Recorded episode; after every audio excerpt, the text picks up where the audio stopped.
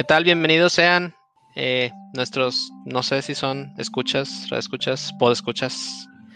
No sé cuál es el término, pero bienvenidos al Perro Parlante.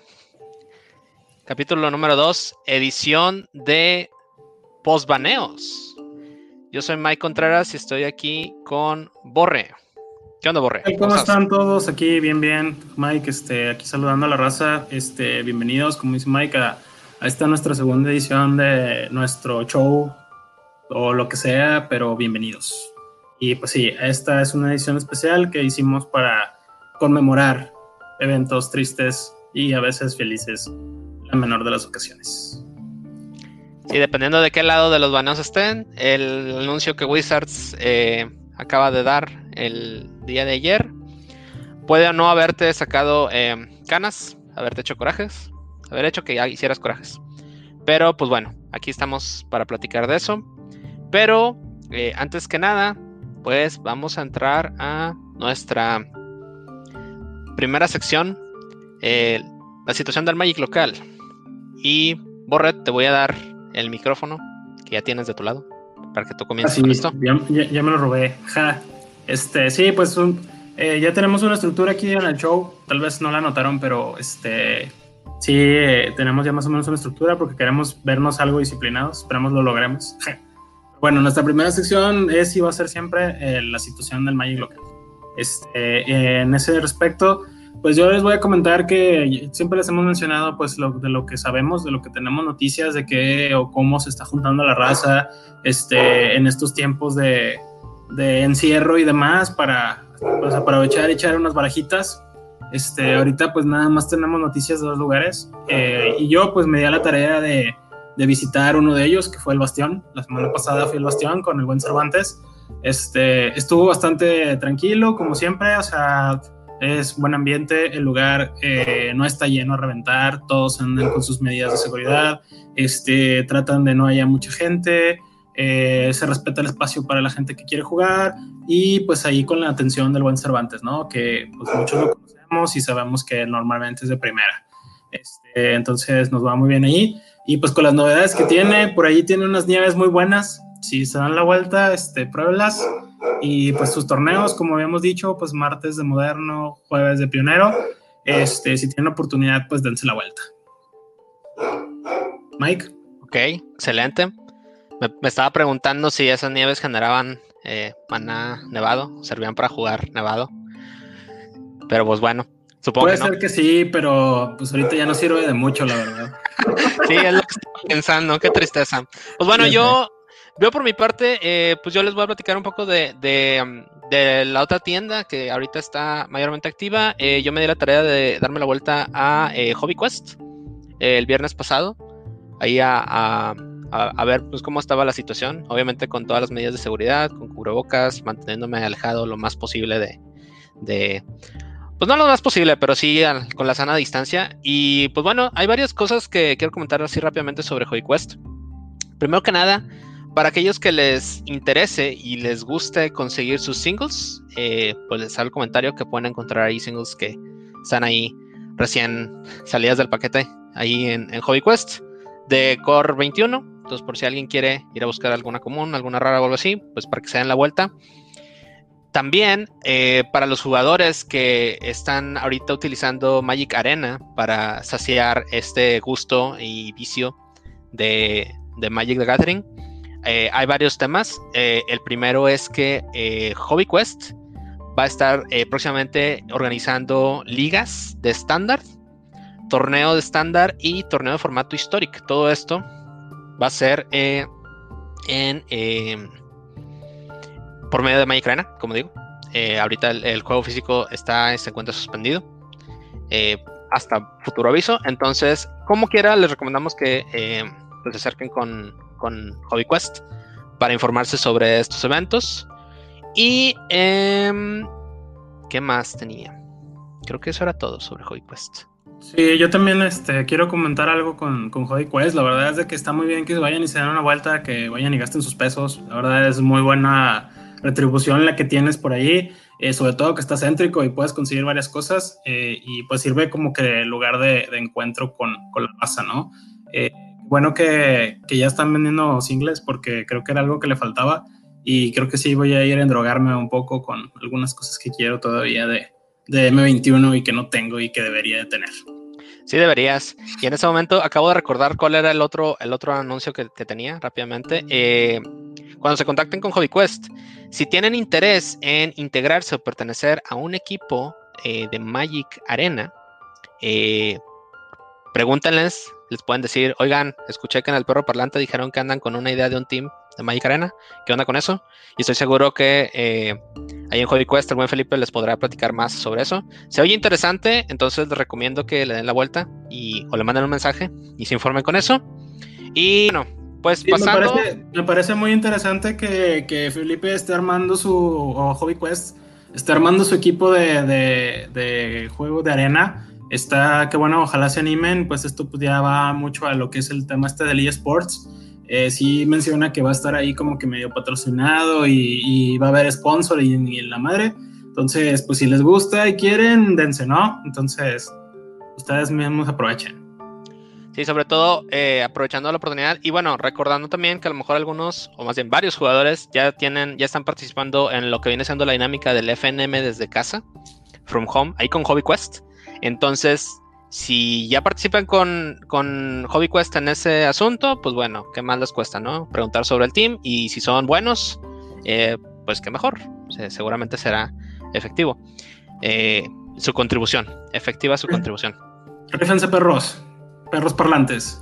Por favor, háganlo. Muy bien. Pues creo que eso es todo sobre el tema del Magic local, creo. Ahora Avancemos con nuestro siguiente tema, lo que nos trae lo que estamos viendo, ¿no? Eh, pues el problema o el, que queremos ir viendo, esta situación triste que pasa cada X tiempo, que sí dicen cuánto, pero la verdad no me acuerdo. Este, los anuncios de baneos, que ya lo mencionó por aquí el buen Mike hace un poco de tiempo. Este, pues hubo ahí algunas sorpresas, algunas decepciones, mucha gente triste, eh, pero pues así suele pasar. ¿Qué te parece si nos introduces al tema, Mike? Claro que sí. Eh, pues bueno, eh, entrando ya en detalle, el anuncio de eh, cartas baneadas y, restringidas de Wizards de eh, el mes de julio incluye cuatro formatos. Incluye el formato Historic, incluye Pionero, Moderno y Popper. Y pues para hablar un poco de esto, vamos a empezar con el tema del formato Historic, si te parece bien, Borre. Sí, digo, antes de que empieces a hablar del formato, nada más queremos este, comentar que ya habíamos grabado este episodio la semana pasada, eh, ya con, digamos, con, con la vislumbrando que iba a suceder este anuncio y haciendo así como que nuestras predicciones en cuanto a las a lo que veíamos nosotros que iba a suceder. Eh, fue interesante, el problema fue que eh, días después del anuncio hubo como uno que declararon que fue un liqueo de los anuncios y la verdad es de que pues sí medio nos, nos sacó, digamos, de temporalidad de, de, nuestro podcast, porque pues ya era como que sí nos sacaba mucho de contexto, entonces decidimos mejor aguantarnos y, grabarlo ahorita, ¿verdad? Entonces, para platicar del tema. Entonces, ahora sí puedes continuar, Mike. Gracias, gracias Borre, es cierto. Y pues bueno, Ahora sí, entrando en detalle, eh, empezando con el formato histórico, eh, los primeros movimientos que, que, está anunciando Wizards son tres cambios de cartas que estaban eh, en un estado que ellos llaman suspendido, que solamente aplica para eh, el formato histórico de, bueno, para, solamente aplica para Magic Arena. Y suspendido realmente significa que la carta pues no se puede jugar, es como si estuviera baneada, pero realmente no está baneada. Y lo que, lo que intentan hacer con esto es monitorear el formato y tratar de darse cuenta de si el quitar la carta del formato afecta de alguna manera positiva al estado actual. ¿Y eh, qué es lo que pasa con esto? Después de un periodo corto, máximo dos, tres meses, Wizards decide eh, si va a continuar eh, ya sea baneando la carta permanentemente, bueno, baneando la carta o regresándola al formato. En este caso, las cartas que están afectadas por esta suspensión, bueno, este salida de suspensión y entrada a la lista de prohibidas son el Agent of Treachery, Winota, Joiner of Forces y Fires of Invention. Las tres cartas pasan de estar suspendidas a estar baneadas eh, efectivo inmediatamente eh, en cuanto se hace el anuncio. Y pues bueno, es interesante, ¿no? Eh, muchas, muchas personas ya habían visto la potencia de Winota y de Legend of Treachery eh, dentro del formato. Y pues el Fires también tiene algo de culpa, ¿no? Por alguna razón, Fires baneado en estándar.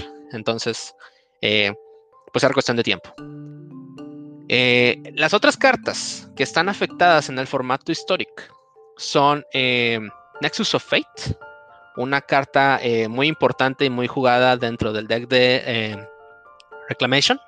Wilderness Reclamation of Wilderness o Wilderness Reclamation, no recuerdo cuál es el nombre correcto de la carta. Pero, eh, pues a final de cuentas, era una carta que permitía que el mazo funcionara, se fuera a periodo de tiempo largo y pues pudiera sacar la victoria eventualmente.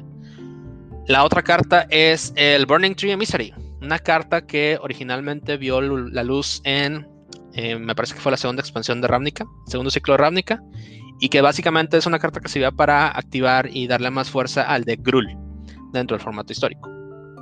Entonces, eh, pues viéndolo, viéndolo desde, este, desde esta perspectiva, en el caso de eh, Nexus of Fate, uno de los puntos importantes que menciona Wizards es que el Nexus of Fate es una de esas cartas que solamente aumenta en poder conforme el pool de cartas disponibles en Historic crece. Yo en lo personal no estoy muy seguro de esto. Sé que la carta es potente, sé que cuando estuvo en estándar, también con la Reclamation, causó muchos estragos pero em, no sé, tengo mis dudas respecto a, esta declaración. Pues ahí más que nada, Mike, también es, yo imagino que es algo de la experiencia, ¿no? Porque los otros formatos eternos físicos, pues conforme el pool de cartas va creciendo, pues sí, luego sucede que pasan cosas más cochinas. Entonces, me imagino que debe ser un, tipo de aprendizaje que quieren adaptar, pues, pero pues a ver qué, así, sin datos que lo respalden, pues está complicado saber si sí o si no. Ok, muy bien. Bueno, sí, es, un buen punto. Y, bueno, respecto al Burning Tree Misery, eh, el dato que Wizards proporciona es que tanto, em, tanto Nexus como el deck de Grul eh, eran los decks que se estaban jugando más eh, ahora con respecto al resto de los otros decks. Y pues el detalle es que este, este deck ha sido viable desde que inició el formato histórico. Eh, debido también a la consistencia que les permite dar a los decks. Te permite abrir de una manera muy explosiva.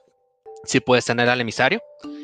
Eh, están tomando esta, esta decisión, ¿no? Y, bueno, es, curioso, ¿no? Porque veo que están pegándole a los dos, a los dos extremos de, lo que normalmente percibimos como, como los, los, tipos de deck. O sea, está el agro, está el midrange en medio y luego está lo que podrías considerar control o combo en el otro extremo. Y creo que le están pegando los dos. Entonces, es curioso.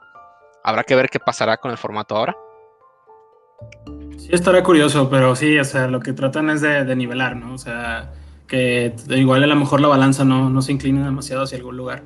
Entonces, pues está, digo, es un formato nuevo, es un juguete, entonces pues pueden experimentar lo que quieran con él ahorita. Claro que sí. Y pues sí, bueno, pues eso, eso es lo que cubre los, los, detalles importantes dentro, de, dentro del formato histórico. Eh, algo que eh, con lo que voy a cerrar, digamos, en, este punto del formato es una mención de Wizards sobre cómo se estaban apegando ellos a cierto schedule este, para realizar este tipo de, suspensiones ¿no? y, de, baneos. Eh, antes tenían así como que su calendario ya muy definido y debido, y bueno, esto era debido a que era menos disponible el poder hacer eh, ranqueo en el formato histórico. Estaba un poco limitado. Entonces lo tenían creo que una vez por semana o una vez al mes. No recuerdo, pero era muy limitado.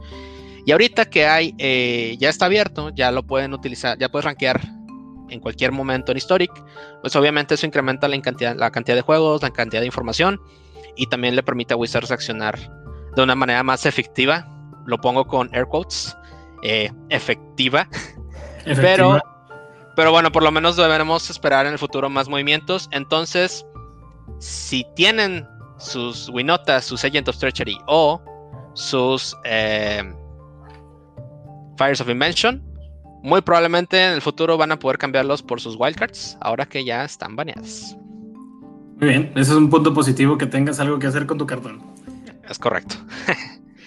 bueno, eh, avanzando con los formatos que estaban anunciados que iban a ser tocados. Eh, yo quisiera hablar un poquito del de Pauper. Eh, Pauper es un formato que que pues para los que no lo conocen, pues nada más se trata de puras comunes de todas las, las que existen en Magic Online. Es un formato interesante, eh, está padre porque digamos que tiene restricciones eh, ya más de, de, lo que puedes jugar y, digamos que arquetipos más competitivos. Nada más que pues ahí hubo un problema, o sea, desde que Wizards lo empezó, o sea, es un eso es un formato digamos casual que alguien inventó hace algunos años, jugadores como muchos de los otros formatos, como Commander y demás, que, que no son, no tienen el soporte de Wizards, pero pues alguien los hace para divertirse, ¿no? Entonces el problema con Pauper fue que cuando Wizards le echó el ojo, este, empezaron a suceder cosas extrañas como impresión de comunes muy feas y dentro de que siendo un formato eterno no tenía muchos movimientos, pues de repente empezaron a imprimir comunes muy complicadas, este, muy pesadas y ahora el formato ha cambiado mucho y ahora sí ha tenido que recurrir más seguido a, a banearle cosas y pues lo positivo fue que la comunidad de Pauper, aunque pues no, ellos fueron los inventores del, del, del formato, eh, ellos pues tomaron bien esto de Wizards de, de, controlar que la lista de baneados y demás. A lo mejor no fue tan, tan democrático, pero pues ya desde que Pauper se juega también en mall, pues, pues ahí es de que les vale, ¿no? Entonces sí han ha habido muchas impresiones de comunas muy pesadas últimamente. Con Modern Horizons hubo muchas cosas también muy locas eh, reimpresiones, sobre todo también que pegaron mucho el formato, como reimprimieron foil en, común, con foil este, que era como te voy a dar un force of will al formato y eso pues estaba muy cañón. Eso derivó en el, en el baneo de, de, cosas como el Gosh, cosas como el Days. Estuvo pesado, ¿no? Entonces ha habido muchos cambios en los últimos años, últimos dos años en el formato y pues ahí se han ido moviendo. Y esta fue una de esas ocasiones, ¿no? El año pasado, para la salía del Drain, eh, se imprimió la tierra la Mystic. ¿Qué? ¿Mystic qué, Mike? Mystic Veil. ¿Mystic Veil? Mystic Veil. Bueno, Mystic algo. Esa. Mystic eh, Bueno, Mystic Sanctuary. Esa cosa. Eh, es una tierra isla común que pues es fechable, no con. No es fásica, entonces no se puede fechar con lo que sea, pero tiene una habilidad bonita de ponerte spells en el tope, ¿no? Este, entonces, esta cartita se estuvo utilizando mucho en logs en, en Pauper eh, los logs en Pauper pues son mal vistos, este, están muy, muy difíciles de romper. Nosotros, la, en, como les habíamos mencionado, pues ya habíamos hecho algo así, ya habíamos mencionado el Mystic como uno de los probables candidatos y pues sí, sí se le llama. Y pues ni modo, es que hay varios spells que te permiten regresar la carta a la mano y la vuelves a bajar y recuperas tu spell y pues ya no hay cómo romper el, el, el lo que sé. Entonces, pues sí, sí se le echaron. También habíamos mencionado que a lo mejor iba a ser algo tocado por, por para Tron, para que Tron también, este, porque probablemente se iba a, a, destacar después de este baneo donde ya el azul no iba a estar tan pesado y el Tron tiene ahí facultades de, de ser multicolor en este formato porque utiliza muchos filtros y pues es algo muy complicado para el formato. Entonces sí, sí le banearon algo también para tocarlo, se echaron el Expedition Map que después ese, ese se juega hasta el moderno para buscar las piezas del Tron. Y pues en Pauper ya se la echaron también. No sé cuál va a ser el futuro del Tron después de esto. En Pauper, la verdad no soy tan experto en el formato, pero pues yo creo que sí fue tocado. Creo que hay otro artefacto que hace más o menos lo mismo. Probablemente tengan que splashear o, o, mover más sus spells o su curva de maná hacia otro color que les permita buscar la carta que les falta. Eh, pues ya veremos. Ya será cuestión de, de la gente de Pauper a ver si pueden parchar su trono o no. ahorita que lo estabas diciendo, me estaba acordando de un artefacto que sí hace algo parecido, nada más que no encontraba el nombre. De hecho, creo que es el mismo efecto. Ah, no, no es cierto. Busca una tierra básica. El amuleto. Eh, Wayfarer's Bubble. Ah, ok. Creo que, eh, no sé, no me acuerdo si el Traveler's Amulet, no me acuerdo cómo se llama, hacer algo similar, pues me parece que también va por básicas. Sí, el Wayfarer's Bubble, va por básicas y el Traveler's Amulet creo que también va por básicas. Eh, sí, incluso es más barato que el Wayfarer's Bubble, el Traveler's Amulet. Cuesta un maná y nada más sacrificas con un maná. Creo que sí hay algo, hay algo a lo mejor que, que hace un efecto similar, pero sí está complicado en común encontrar algo así tan barato. Este, no sé muy bien qué, qué va a suceder ahí. Eh, pues ojalá que lo puedan parchar y si no, pues tristes, tristes, van a tener que confiar en robar muchas cartas con artefactos y, y cosas así. Esperemos que el deck sobreviva porque hay mucha gente triste porque fuera tocado su deck. Mucha gente que, que pensó que nunca les iban a banear algo en sus decks y pues bienvenidos a la realidad. Sí, es, eso demuestra que ni siquiera los formatos eternos, otra vez, comillas, comillas, ni siquiera el Pauper están a salvo. Pero bueno, digo, también eh, en, cierto, en cierto punto muestra algo de interés, ¿no? O sea, quiero pensar que, que, que Wizards está buscando ya sea la manera de mantener el formato sano o la manera de cómo venderte torneos de Pauper. Entonces... O cómo venderte más cartas también. más comunes, más comunes. ¿Recuerdan? El Arcane Signet es, es común, solo salen los Collectors Boosters. ¿O no? Compres Arcane Signet. ¿O no? Sí, hay, una, hay, una, teoría ahí medio importante, digo, no me acuerdo bien cómo está, pero igual y se me hace bien mencionarla para abrir un poquito este espacio también. Hay una teoría de que los decks eh, en formatos eternos también como Legacy o, Moderno tienen un spam de vida de dos o tres años. O sea, que se pueden ver dominantes durante un lapso de dos o tres años y después de esos dos o tres años que se ven dominantes, cuello. Les, quitan algo y ahí se acabó. Fue una tendencia, a lo mejor nada más, a lo mejor de ahí formularon la teoría porque desde el nacimiento de, de Moderno, por decir, es donde más se ha observado esa parte, donde, por decir, pues John fue dominante unos años, y luego fue el Pod, y luego fue este, el, Splinter Twin, y hubo así varios que tenían dos años donde dominaban, eran importantes, eran Taller One, y de repente, mocos, adiós cartita de que, que les mantenía vivos. Hay muchos que pues, se han mantenido más tiempo, como el Dredge últimamente, ha, ha sobrevivido bastante, pero es una teoría este, interesante porque al final es como que para para, digamos, estimular un tipo de rotación y para que no se queden los decks estancados siempre, o para que este, pues haya circulación de cartón, circulación de compras y de ventas. Claro. Y bueno, la variedad también, ¿no? Porque también mucha gente se quejaba de que no podías jugar el formato porque eran los mismos decks. Pro y contra a la vez. ¿Usted qué opina? ¿Es mejor que no roten o que roten? Sí, este es un punto importante. Déjenos un comentario. sí, déjenos un comentario. Aceptamos críticas de todo tipo también. Eh, voy avanzando en otro de los formatos que está pasando. Como les mencionaba, ya, ya habíamos grabado esto y, nuestros candidatos, pues no le atinamos a todos. Habíamos dicho que, que, pues, que a lo mejor Uro iba a ser ahí el tocado. Mike mencionó el, el astrolabio. Este, y pues Mike le atinó. Se llevaron el astrolabio, se llevaron el astrolabio. Ya luego platicando este, con, con la gente, pues digo, pues nosotros sí jugamos, pero pues no podemos decir que tenemos toda la verdad del universo, ¿no? Entonces, no podemos decir que, que, ya nosotros lo sabemos todo. Entonces, pues ya platicando con gente pues, que son más expertos y demás, pues uno de los puntos del astrolabio que son así, digamos que fue lo que causó su caída, es de que el fixado del maná. O sí es importante que aparte que cuesta un maná, te da una carta, te arregla el color que quieras. Y hubo así como que un levantamiento de varios decks que empezaron a dominar el formato. Eh, lo estaban llamando como control. Eh, hubo dos versiones principales, una que fue Band y otra que fue Sultai. Este, y son las que más, más se consolidaron como ya tipo control, eh, haciendo un montón de cochinadas. Y pues lo más importante era pues el fixado del maná y la carta. O sea, la carta se reemplazaba sola, te arreglaba el maná lo que tú quisieras, podías jugar casi un solo tipo de cartas de tierra nevadas, que aparte pues tienen un tipo, las tierras nevadas, entonces son fechables. Y pues más que nada, pues la rampita con el uro, ¿no?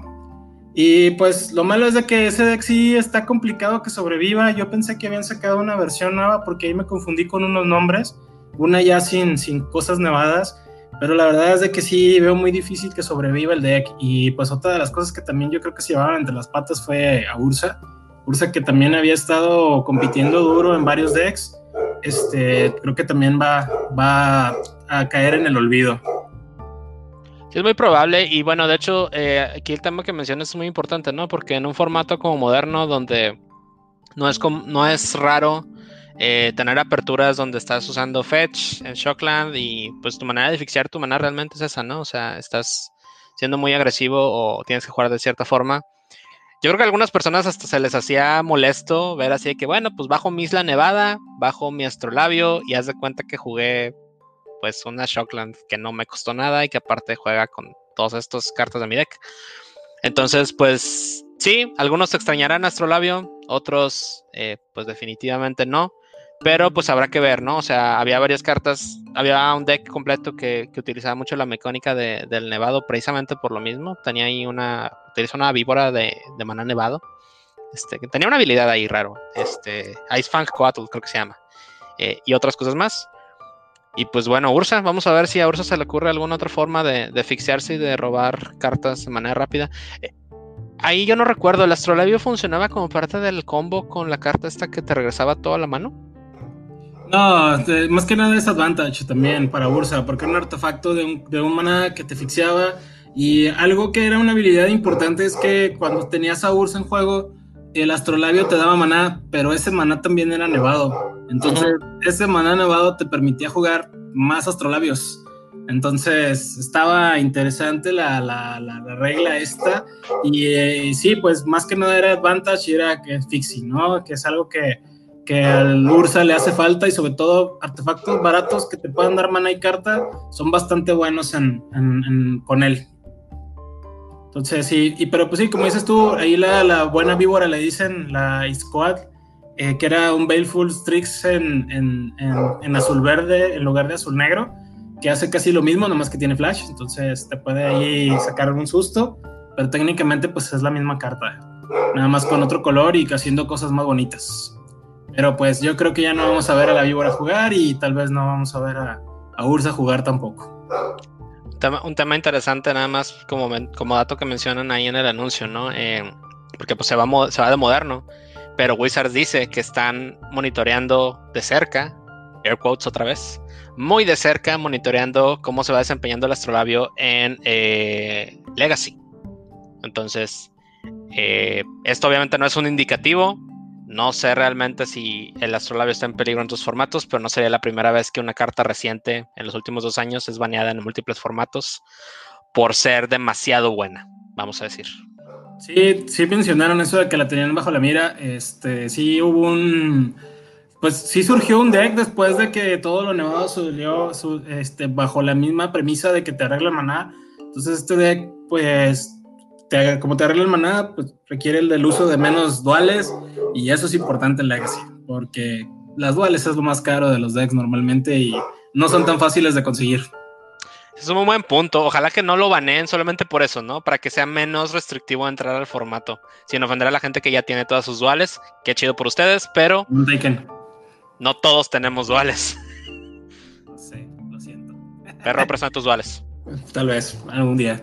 Sí, eh, eso estaría bien. De, hecho, está curioso cómo se juntaron, ¿no? Las, las Nevadas y, y Oko en un deck de Legacy y ahí anda haciendo la de pedo.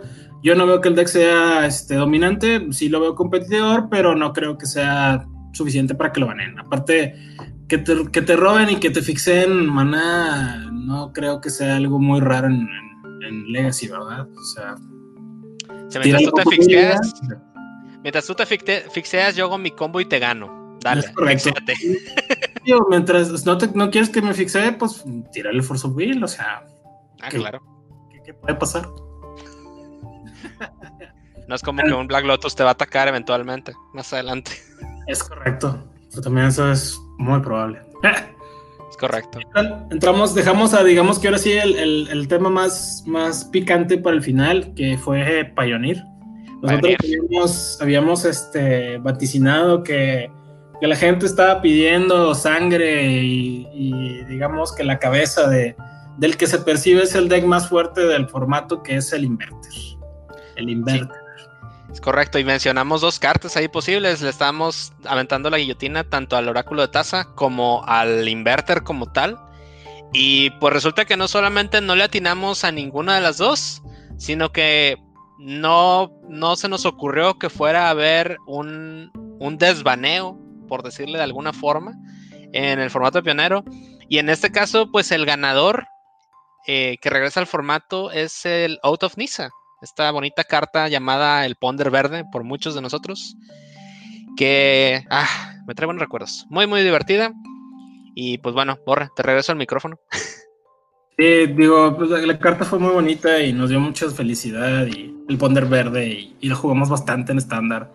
Y sí, este, tenemos buenos recuerdos de ella. Pero sí, fue como que la sorpresa Eh, bueno, entre sorpresa y no, porque realmente pues no estaba tan, no estábamos siguiendo tan de cerca la lista de baneadas de Pionero porque realmente, o sea, volaron cabezas los primeros días de Pionero como si fueran este, hojas de papel.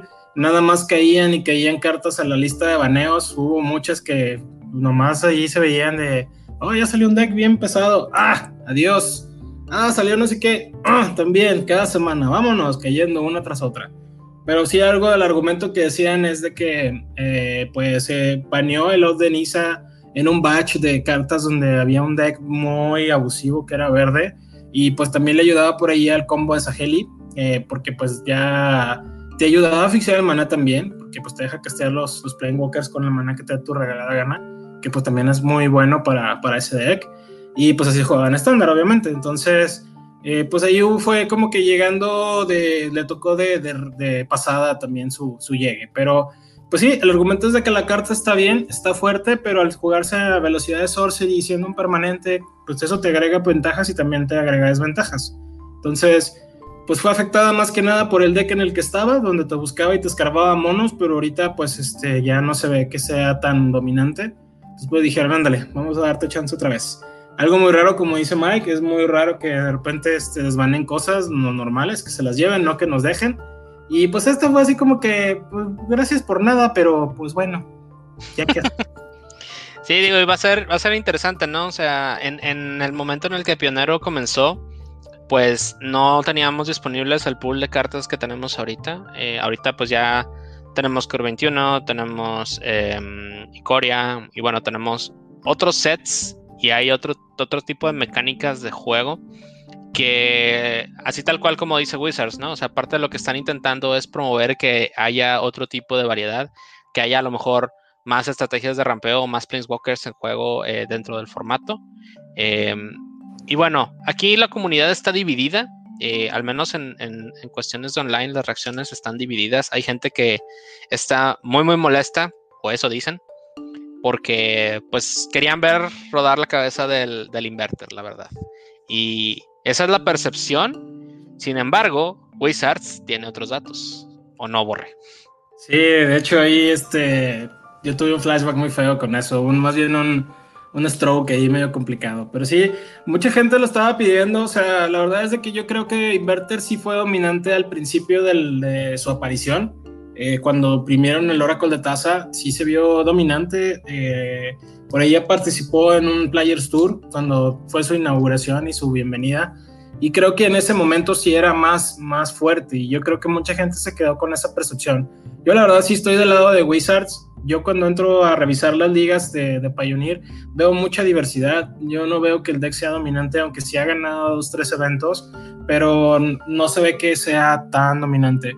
La semana pasada que fui a, jugar a, a, Bastión, este, tuve la oportunidad, no había jugado casi nada del formato y me llevé mi otro deck de combo porque combo, porque burre, Entonces yo estaba jugando brecha y la verdad es de que el deck fue así como que mm, está, está chido para mí que el otro se me quede viendo mientras juego, pero no debe ser muy bonito para el otro ver que, que estoy jugando yo y él no hace nada. Pero bueno, eh, el match del, del, inverter contra la brecha es casi un concurso de miradas porque el inverter trae mucho removal que contra mí pues está muerto. O sea, ¿qué me vas a matar? Si nomás juego cuatro criaturas y si se mueren no me importa. Ya hicieron su gracia cuando llegaron a juego. Entonces, pues sí fue mucho concurso de miradas. Este, entonces, pues el deck sí está pesado, tiene sus cosas, pero yo creo que no es tan dominante. Entonces, algo de los argumentos que, que mencionó Wizards puede que pues sí hay esa percepción de que el inverter gana mucho, pero o los combos en general ganan mucho en, Pioneer y sobre todo el inverter, pero los datos que tienen en sus ligas y en sus torneos pues no respaldan esa, esa sensación. Entonces, pues hasta que no los datos no respalden esa, esa pedida de cabeza, pues ahí lo vamos a tener. Ahora, algo muy importante, y de hecho, hace rato estábamos platicando de esto antes de, de comenzar. Eh, hay, cuestiones interesantes, ¿no? Porque, o sea, la comunidad parece tener esta percepción y solo me deja pensando en que, bueno, hay ocasiones en las que un deck es muy, muy dominante, pero eh, conforme los torneos van transcurriendo, van avanzando, eh, pues ciertas, o sea, van teniendo males matches eh, o no tienen, no les sale su plan de juego o el otro deck tiene suerte y los derrota. No sé si eso pudiera estar impactando. Como no tenemos, bueno, no vi yo ese dato, no sé si tú lo viste, pero no, como no tenemos así como que un porcentaje de el 70% del campo es inverter, pero solamente uno llega al top, o cosas de ese tipo, eh, no, no sé realmente cuál sea la razón. O sea, algunos dicen que es exclusivamente porque los top decks son combo. Y pues bueno, o sea, ya viendo los datos, una vez que Borra me pasó esa información, eh, pues no puedo estar sino de acuerdo, ¿no? O sea, a final de cuentas, no, no son reportes de torneo en los cuales de, oh, mira, esta es nuestra, nuestra liga de esta, de esta semana, o estos son los datos, y tenemos siete instancias de Band algo, o de Teferito algo, o de Monored algo. O sea, no es. O sea, hay variedad. O sea, si hay decks de Inverter, hay dos. Eh, a lo mejor por lista de liga o por lista de, evento. Entonces, no se ve como la gente dice. O sea, quizás sea una exageración, no lo sé. Sí, la verdad es de que los datos respaldan la decisión. Eh, también, pues los datos son complicados porque pues, no tenemos acceso a todos ellos. Algo que le mencionaba ya Mike pues el tema de las ligas es que las ligas pues recopilan a, mucha gente que las juega.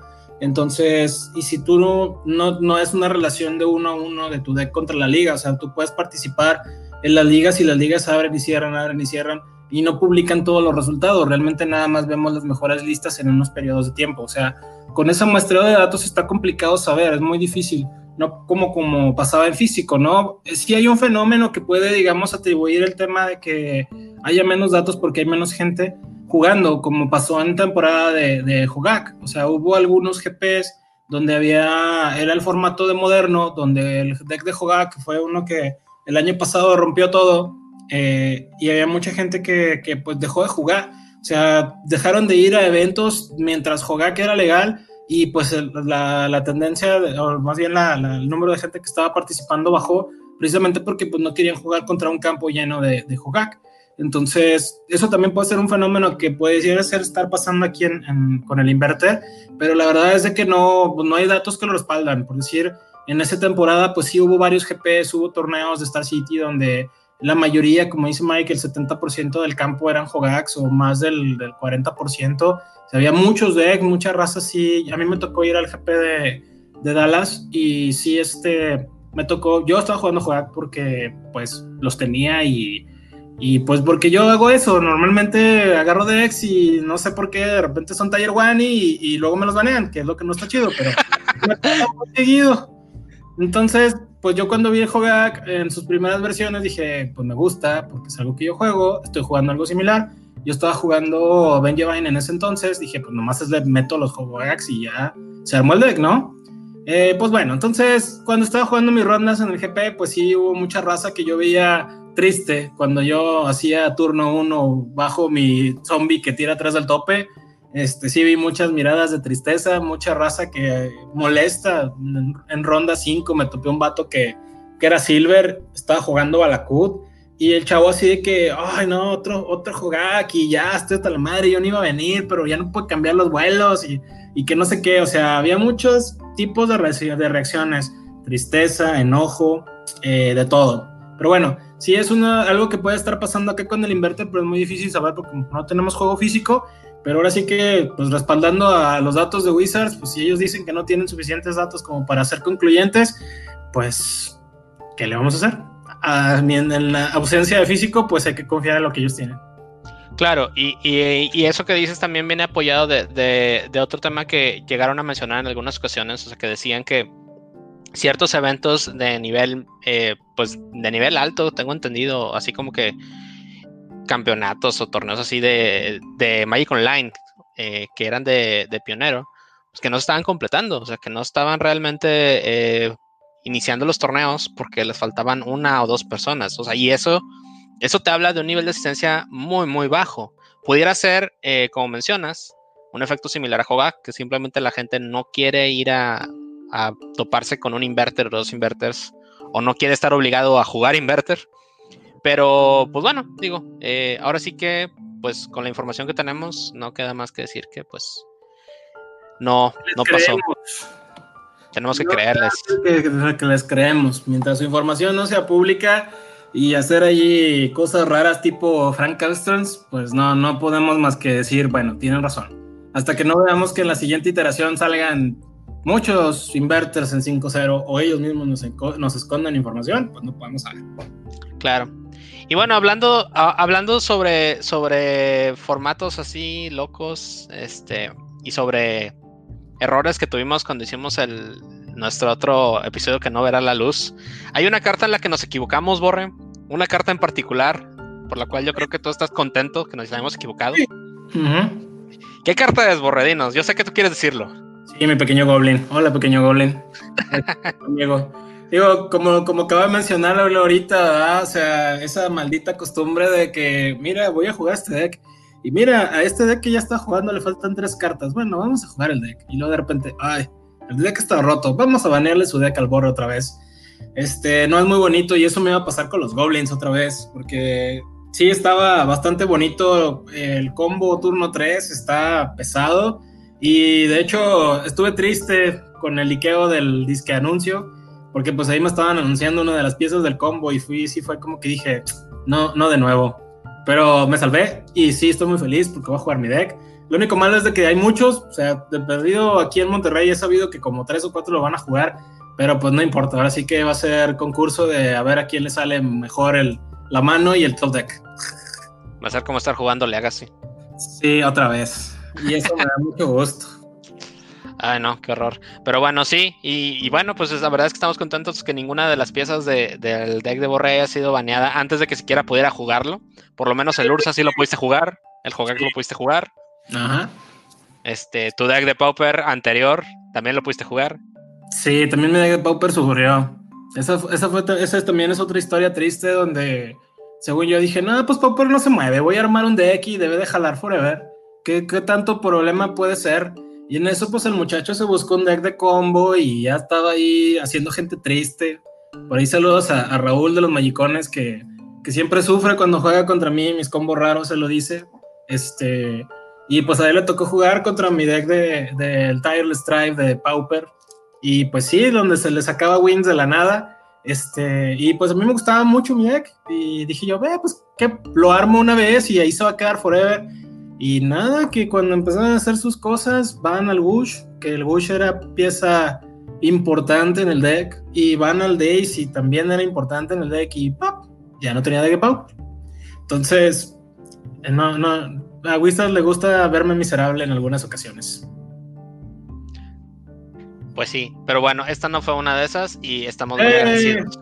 Esperemos que los Goblins nos, nos duren muchas temporadas. Ojalá que mínimo me duren los dos o tres meses hasta el siguiente anuncio. Pero yo digo que sí no va a pasar nada, porque el combo es muy endeble. O sea, es, son dos criaturas, mata a la criatura y se acabó, ¿verdad? En un formato de Pato Exa, el Fatal Push, Lightning Bolt, pues tiene que morir, o sea. Y otras más. Y otras más, entre otras. Muy bien. Pues bueno, y para, para concluir con esta parte del tema, eh, me gustaría mencionar rápidamente eh, una nota. Eh, viene, viene, así como que escena post-credits en el anuncio de Wizards, casi casi. Una nota sobre estándar. Y esta es sobre el enemigo público número uno de estándar, que muchos lo consideran así. Y no me refiero a Uro, me refiero a una carta común, que a lo mejor vamos a ver en Pauper luego. Oh, y es el Growth Spiral. Y nada más hago la mención porque Wizards directamente está haciendo la mención de la carta. Dice que sí, sabemos que Growth Spiral es potente, sabemos que se juega mucho en decks de rampa. Aquí Wizards le está apostando a que Core 21 sacuda el formato y entre, el, entre Core 21 y la rotación eh, de otoño, eh, pues que vea cambios en el formato. Entonces, vamos a ver qué pasa. Sí, digo, yo creo que ya es algo tarde como para que el Growth Spiral le pase algo porque pues ya en, octubre ve su salida de estándar, entonces pues ya no creo que vayan a tomar cartas en el asunto. Eh, tendría que ser muy dominante, pero la verdad es de que, como dice Mike, se espera que se regule ahorita con M21 y, y ya no haya necesidad de hacer más cosas. Correcto. Y pues bueno, con esto terminamos, terminamos por hoy. Creo que hemos cubierto todo lo que queríamos. Así es, yo creo que ya nos divertimos tantito, ya cubrimos cosas que queríamos platicar, entonces con esto podemos dar por cerrado nuestro capítulo de hoy. Excelente, pues queremos agradecerle a todos los que se dieron el tiempo de escucharnos eh, aquí en El Perro Parlante. Apreciamos sus comentarios, su feedback. Eh, tomaremos en cuenta algo de su feedback. Eh, no les puedo prometer, prometer que todo, pero definitivamente algo escucharemos de ustedes. Correcto, muchas gracias a todos aquellos que nos buscaron personalmente para darnos ahí felicitaciones. Este, les, agradecemos mucho también su feedback. Eh, por ahí tuve ahí algunos comentarios respecto al lugar donde publicamos el podcast. Digo, sí, hay algunas cosas que no, no nos fijamos, somos nuevos, disculpen, pero como quiera, si quieren dejarnos sus mensajes grabados, este, son bienvenidos. Ya luego veremos si nos podemos cambiar a una plataforma donde también los permite escritos y si no, pues ya saben que pueden comentarnos en la publicación del video, ¿no? O sea, digo, perdón, del, audio. Entonces, para que ahí nos, nos, ayuden con su feedback también. Y saludos a todos ellos, esa gente que nos buscó. Y pues también parte de, la, de las mecánicas que tenemos planeadas más adelante, vamos a invitar gente que nos, que nos acompañe a esta aventura y se ponga a decir tonterías con nosotros. En efecto, así que pueden esperar eh, escuchar algunas de las personalidades de la escena de Magic Monterrey y quizás de otros lados después, aquí con nosotros, siendo como nosotros otro perro parlante aquí en el micrófono. Correcto, y recuerden que en el perro parlante todos los perros hablan. Todos los perros hablan. Gracias. Gracias.